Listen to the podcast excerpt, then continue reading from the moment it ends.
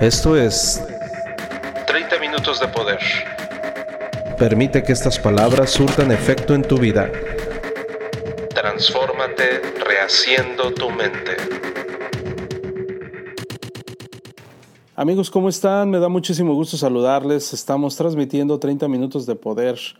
Acá el micrófono su servidor Ángel Hernández.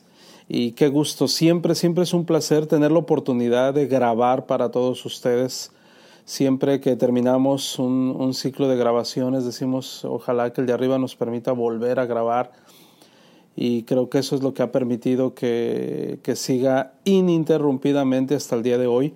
Eh, recuerda que estamos en las plataformas principales, puedes escucharnos y volvernos a escuchar y volvernos a escuchar porque puede convertirse como en tema de mentoría.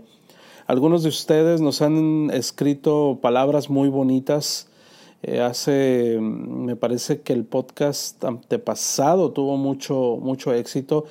Digo mucho éxito porque recibí muchísimos comentarios sobre que les cayó el 20 sobre ciertas cosas y eso me da muchísimo gusto amigos. Miren, vivimos una era que de hecho, si, si tú te pones a pensar un poquito en la historia de la humanidad, el culpable de todo el deterioro de la humanidad es gracias al reverendo ego que tenemos cada uno de nosotros.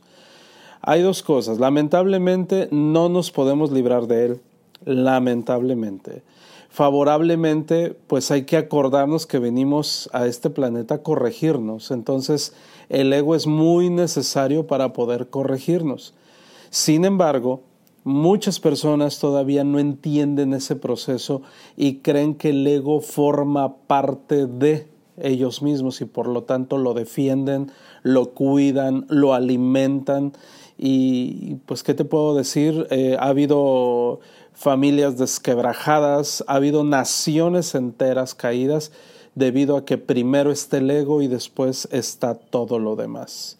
Sin embargo, el tema que, nos convoca hoy a estar presentes en este podcast, que me encantaría que prestaras toditita la atención y si puedes tomar nota, es eh, un llamado de coraje. Este llamado de coraje, amigos, está enfocado precisamente a el por qué de repente queremos, tenemos la idea, tenemos las ganas de hacer las cosas, pero simple y sencillamente se queda como en una idea y ya, se pasmó es como aquel, aquella ilusión de que de, la repostera novata que quiere que salga el pastel hermoso y de repente no se da y está en el horno y algo hizo mal evidentemente, pero eh, ya no salió el pastel como ella esperaba, no es, eh, ella esperaba que se inflara bonito el, el repostero, repostera. ¿Y qué pasó? Pues no se infló, no salió el pastel y qué dice, no sirvo para esto. Y ya, no vuelve a intentar hacer otro pastel en su vida. Quizás tú digas, ah, mira, no aguanta nada, pero si te pones a pensar, hay muchas cosas que tú has intentado hacer y se quedó nada más en eso, en un intento y ya dijiste, no soy bueno, no sirvo, ya valió gorro y entonces entramos en el mismo eh, tren de todo mundo, de pues estar persiguiendo la chuleta de la forma más complicada, muchísimo más complicada. Y te voy a platicar un poquito de mi historia. Recuerdo cuando andaba en esa búsqueda por, por, por perseguir la chuleta. Es más, no estaba buscando la riqueza. Para empezar, no andaba buscando la riqueza. Andaba buscando el día a día. O sea, el comer para mañana. Al igual que millones de latinos. Llegué a pensar, fíjate, pasé por una escuela y vi un señor en un triciclo que estaba vendiendo dulces al por mayor.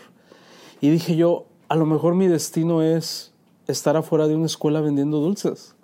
Porque mira, el señor, punto número uno, está entretenido, está jugando con los niños, está vendiendo un montón. Ahorita ya que, pase la hora de salida de la escuela, se va a ir a su casa y ya de ahí pues nada más va a ir a comprar los dulcecitos que para reponer y ya se va a esperar al día de mañana y es todo lo que va a hacer. Qué chulada, dije yo, wow. O sea, ya. Eh, fíjate, llegué a pensarlo. Llegué a pensarlo, pero ahí mi ego me dijo, no, estás, creo que estás un poquito erróneo. Pero también también me di cuenta que había, por ejemplo, aquí en Tijuana es muy común que la gente lave automóviles en, en la calle o están de viene viene. Y están de viene viene y son bilingües. ¿Por qué? Porque pues eh, gran parte de la comunidad aquí habla inglés. Entonces hablan perfecto inglés y como viene viene. Y entonces no me aguanté las ganas y abordé un viene viene y le digo, ¿cuánto, cómo, cómo te va? Y me dice, pues la verdad me va mal. Puedo, puedo ganar en un día malo, este, pues con trabajos a completo 100 dólares y en un buen día pueden ser 400 o 500 dólares. Y yo, ¿qué? O sea, me voy a venir de bien. te lo juro, te lo juro. O sea, como en Tijuana está la cultura de la propina, entonces les va de maravilla, les va de maravilla y, y, bueno, cuando viene la gente de fuera, pues son más espléndidos todavía y ya no le dan los pesos, sino le dan los dólares. Entonces está padrísimo y dije, creo que estoy equivocado, creo que yo nací para ser viene, viene. ¿Sale? Entonces es importante entender esta parte, amigos, porque probablemente tú en algún momento viviste lo mismo. Que por cierto, amigos, para los que no saben qué es un viene viene, es una persona que está por las calles y tú estás buscando un estacionamiento y ellos te indican dónde hay un lugar y con un trapito en la mano te van diciendo acomódate acá, más a la derecha, más a la izquierda y, te chiflan cuando ya le vas a pegar al carro de enseguida y entonces ellos mismos te dicen te lo cuido. ¿no? Algunos cuando son más emprendedores pues te dicen se lo lavo y, también el coche. Entonces, eh, pues ya tú sabes si aceptas, ¿no? Y le tienes que dar un billetito más. Qué divertido. Este, bueno, vamos ya a las cosas serias, amigos. Vamos a las cosas serias. Pasa el tiempo y dices tú, necesito algo más. Necesito algo más. No es posible que yo sea un vendedor de dulces. No es posible que esté de, de viene, viene en México le llaman franelero porque tiene un trapo y aquí se le llama ese trapo franela, por eso le dicen franelero. Eh, no, no, es posible, eh, siempre hay algo más si dices, no, tiene que haber algo más, no, no, no puedo ser tan informal en lo, que, en, lo que quiero hacer para mí. Pero entonces empiezas a tomar una serie de decisiones y estas decisiones están condicionadas por un, por un una palabra que, que muchas veces creo, creo que, que, ya está abusada de ella y no se entiende bien, lo que es eh, la expresión coraje. La expresión coraje mm, normalmente la utilizamos para desquitarnos o la confundimos con ira. O sea, me da coraje que me hayas hecho esto, ¿no? Y creo que ahí hay un problema porque en realidad se necesita coraje sobre todo cuando te comprometes a hacer algo y es lo que te permite llevarlo a cabo. A ese tipo de coraje estoy haciendo un llamado. A ese tipo de coraje que de repente la crítica, el qué dirán, el miedo a no ser aceptado o más bien a ser rechazado, eso nos eh, lleva a mejor claudicar y a dedicarnos a otra cosa. Pero fíjate bien, hace muchos años se escribió de un hombre que llegó a ser estadista, llegó a ser, llegó a ser, perdón, militar, conservacionista, naturalista, historiador, escritor y político. Y por si fuera poco, llegó a ser el presidente número 26 de los Estados Unidos de Norteamérica. Sí, estoy hablando de Roosevelt. Theodore Roosevelt. Fíjate bien, ¿cuál fue la clave de su éxito de Roosevelt? Que de hecho hablé de él en una mentoría, en una mesa de trabajo. Eh, el, el biógrafo, el que escribió su historia, decía que la historia de Roosevelt es la de un niño que leía sobre grandes hombres y decidió que quería ser como ellos. Es decir, Quizás tú desde pequeño viste la grandeza, coqueteaste con ella, pero en el camino algo provocó que bajaras la guardia y te hicieras temeroso. Mejor aquí segurito. Por ejemplo, hay personas que tienen ideas brillantes. Todos los días me topo con gente que tiene ideas brillantes. Solo tienen un pequeño problema, que no ejecutaron. Simplemente se quedaron con ideas brillantes. Eh, me topé con un amigo después de 10 años y yo recuerdo a este amigo como un creador de, empresas, o sea, sus ideas siempre han sido geniales. Pero después de 10 años lo veo y lo veo quebrado y con más ideas geniales. ¿Cuál fue el problema con él? Que no tuvo el coraje de hacerlo se burlaron de él, su pareja se burló de él, su mamá se burló de él, estás loco. Y le digo, si hubieras ejecutado con tan siquiera una de estas grandes ideas que me comentaste, yo creo que ahorita estuviéramos en otro lugar hablando de grandeza, hermano, pero en realidad estaba quebrado. No tuvo el coraje, no tuvo el coraje de hacerlo. La mayoría de la gente prefiere quedarse donde está, con un ingreso seguro, sin tener la incertidumbre de qué va a pasar mañana. Oye, eh, una decisión muy fuerte de mi vida es, eh, por ejemplo, cambiar tu lugar de residencia. Fácil es, ¿no? Qué fácil va a ser, imagínate eh, vivir una, una vida, la calle por donde pasas todos los días, conoces todos los problemas que conlleva, sabes cómo moverte, cómo resolver la situación y de repente decir me voy a un lugar desconocido, con gente que no conoces, a una ciudad diferente, a miles de kilómetros de distancia, eh, donde la cultura es completamente distinta y no tienes una certeza de lo que va a ocurrir o cuánto vas a ganar mañana, la verdad se requiere muchos de estos, muchas ganas, pero le vamos a llamar coraje porque el coraje es, ya tomé la decisión, ahora me aguanto, lo sostengo y vamos a darle, vamos a darle. Y entonces surge aquel niño que tenía ideas geniales, pero por alguna razón cuando entró a la primaria y luego a la secundaria y luego los papás y luego el sacerdote y luego todo mundo le empieza a pagar sus sueños. Eso es bien curioso amigos, sin embargo, la gran mayoría de las personas están viviendo de la misma manera. Volvamos al caso de Roosevelt. Él creía, él creía en él, él creía en la historia, él creía en estos hombres, él decía, bueno, si estos hombres triunfaron, ¿por qué yo no? Claro. Él creía en algo más grande que él mismo, que ejecutaba las cosas. Entonces, tanto en, aquel entonces como ahora, a mucha gente le resulta absurdo decir, ¿cómo crees que me va a ir bien a mí? Si aquellos hombres, pues quién sabe, fueron superhombres, ¿no? O sea, pero yo no nací así. Yo, imagínate, estos hombres eran ingleses, otros eran americanos, y yo nací en un país latino, en una colonia popular. Eh, eso es lo que te mantiene encerrado en tu mini universo. En tu mini universo. Cuando en realidad no es ni absurdo ni descabellado.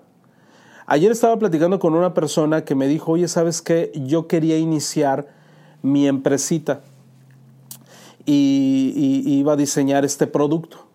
Solo que hay un problema Aquí en la ciudad no hay donde vendan ese producto, esos eh, químicos que se ocupan. Y entonces le dije, bueno, ¿por qué no lo pides en línea? Todo te llega en línea y hasta la puerta de tu casa, no tienes que ir a buscar algo. Ay, no, pero es que yo no sé eso de pedir en línea. Entonces, ¿te fijas la visión tan corta que, que hay? Entonces, llevas años queriendo ejecutar algo, pero por esa línea tan delgadita, no estás acostumbrado a pedir en línea, entonces no vas a ejecutar tu sueño. Ahora, y le dije no solamente eso, le comenté, si estás viendo que en esta ciudad no hay lo que tú buscas, ¿no lo ves como un área de oportunidad? Vamos a hacer que haya. Pero me dice la persona, oye, ¿sabes qué? Es que si no hay, es porque a lo mejor no hay demanda. Tú siempre puedes pensar de dos formas, la negativa o la positiva, considerando que la mayoría de las personas quieren que las cosas se las pongan en las narices, si no, no lo hacen. Entonces, vamos poniéndoselas en las narices. Y entonces, ¿a quién crees que le va a ir mejor?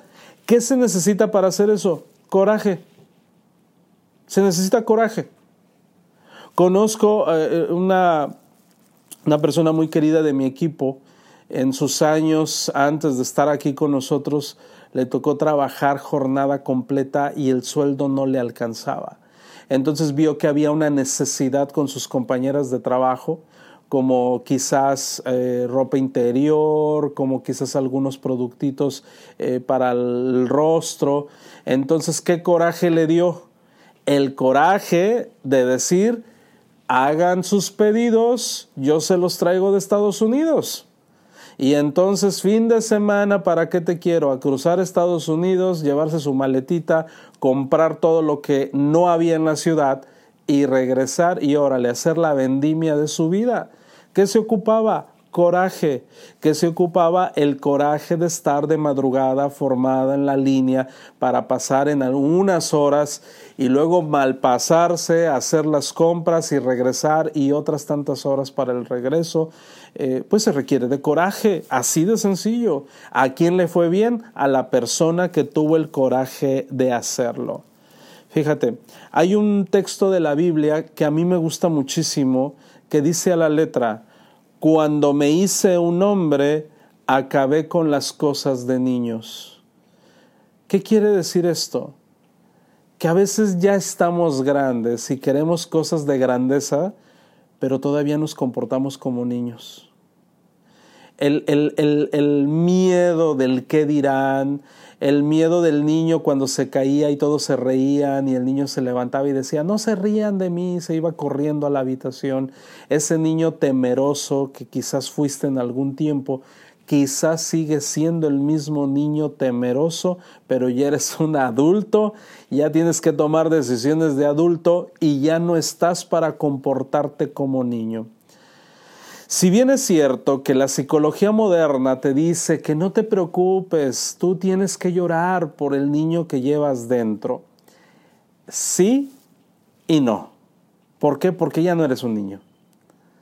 Entonces no se permite que ese niño diga, es que todos tenemos ese sentimiento, porque el niño que tengo adentro me dice que me quede aquí encerradito y, y, por los miedos del pasado. Déjame decirte que no funciona así ya eres un adulto y en el momento que te das cuenta que ya eres adulto, es más, hasta te da vergüenza ciertas acciones que cometiste días atrás. En el momento que ahorita dices, hijo de su madre, soy adulto, la semana pasada me comporté como un estúpido, fui un niño. Y entonces empezamos a corregir. ¿Qué se necesita para eso? Coraje. Coraje. Hay un tipo llamado Gaule, Gaule, francés. Imagínate. Por muchos años él fue objeto de burla. Él creía sincera y fervientemente en la grandeza de Francia.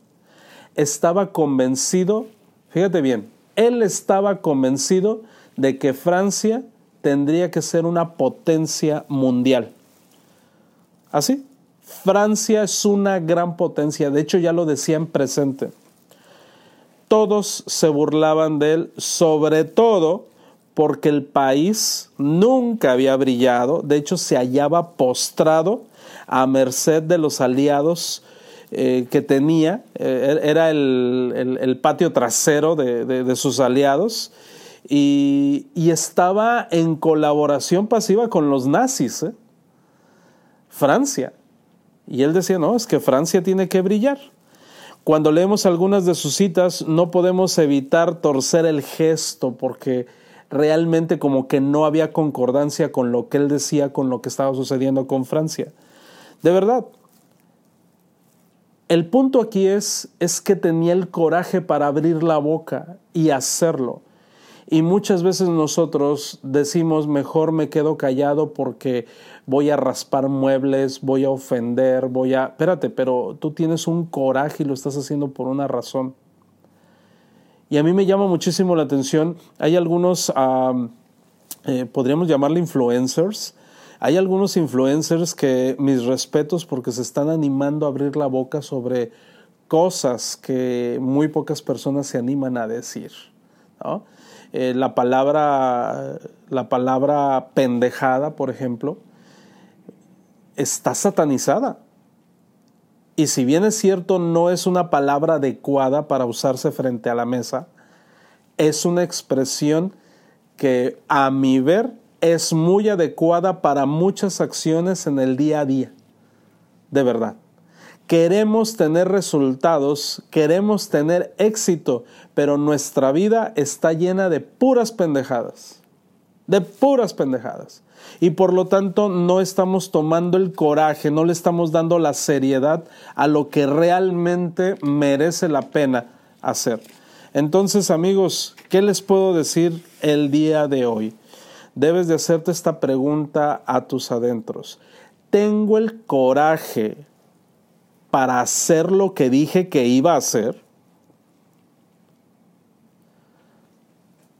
¿Tengo el coraje? ¿Tengo la ambición de Roosevelt? La ambición de Gaull de, de realmente creer algo aunque parezca que eso está muy lejos de conseguir? Francia resurgió. Francia salió adelante. Entonces es importante, amigos, entender que teniendo el coraje vas a tener un club de fans. Este club de fans siempre se reúnen para hablar de los triunfadores. Este club de fans le puedes llamar los fracasados. Y este club de fans nada más van a estar hablando mal de ti y van a orar, van a rezar, van a invocar conjuros, van a hacer lo que tengan que hacer para que tú regreses por donde veniste y no brilles. Van a estar inventando falsos una y otra y otra y otra vez. Chisme tras chisme tras chisme. Hace muchos años recuerdo cuando decidimos tomar un viaje, mi esposa y yo, ya hace bastantes años. Recuerdo, fíjate bien, y creo que ya lo he comentado en un podcast, decidimos irnos al norte, más al norte, ya vivíamos en el norte, pero más al norte, a la frontera, porque nos habían eh, ofrecido un puesto de trabajo, muy bueno, muy redituable. Mi esposa toda hermosa, delgada, alta, a mí me ven con mi barbota, que dijeron, este es trata de blancas y va a llevar a su esposa a bailar en un table dance de la frontera.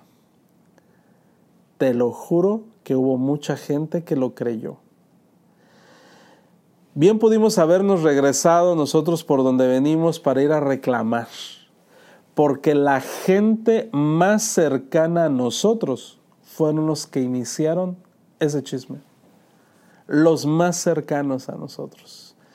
Entonces, me acuerdo que me dijo mi esposa en aquel entonces, ¿qué hacemos? Y le digo, deja que el futuro les dé un cachetadón con guante blanco.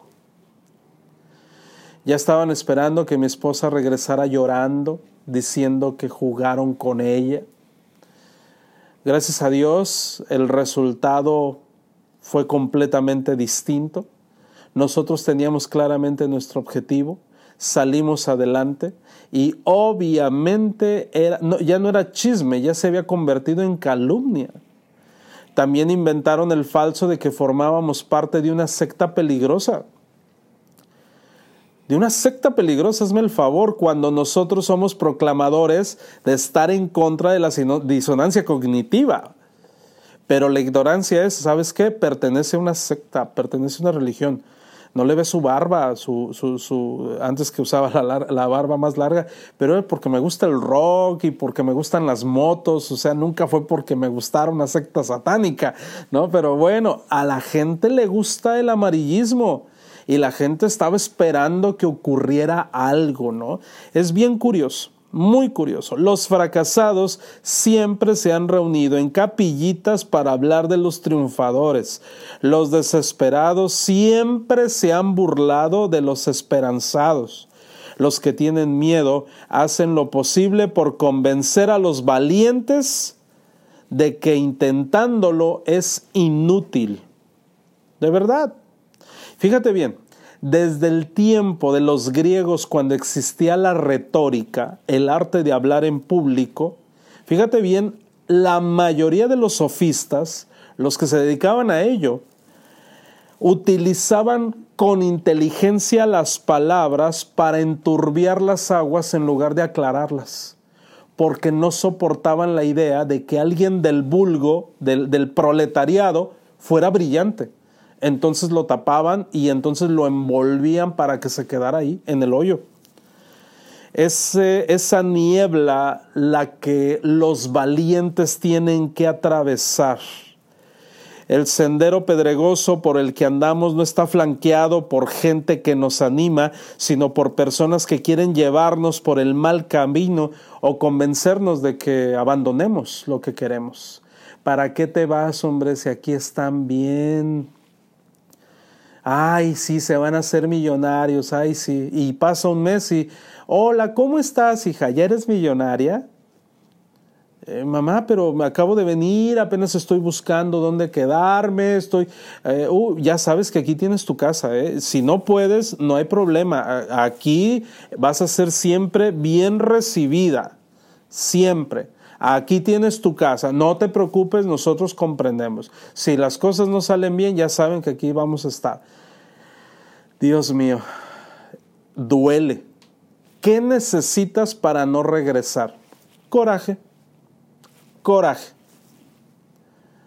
Otra, otra miembro de mi equipo, recuerdo que me comentó que decide salirse de casa de su madre porque ya estaba grande, porque dice, no, ya, o sea, necesito hacer mis cosas, triunfar en la vida. Entonces su mamá nunca se enteró que se aventaba su dieta balanceada de una lata de atún al día. y pues no había de otra, latita de atún. Entonces, ¿qué necesitó esta niña para poder pasar al siguiente nivel? Coraje, coraje, ni modo. Las tripas rechinaban más que la música de banda de los vecinos, pero ni modo, lo dije, lo sostengo y me aguanto.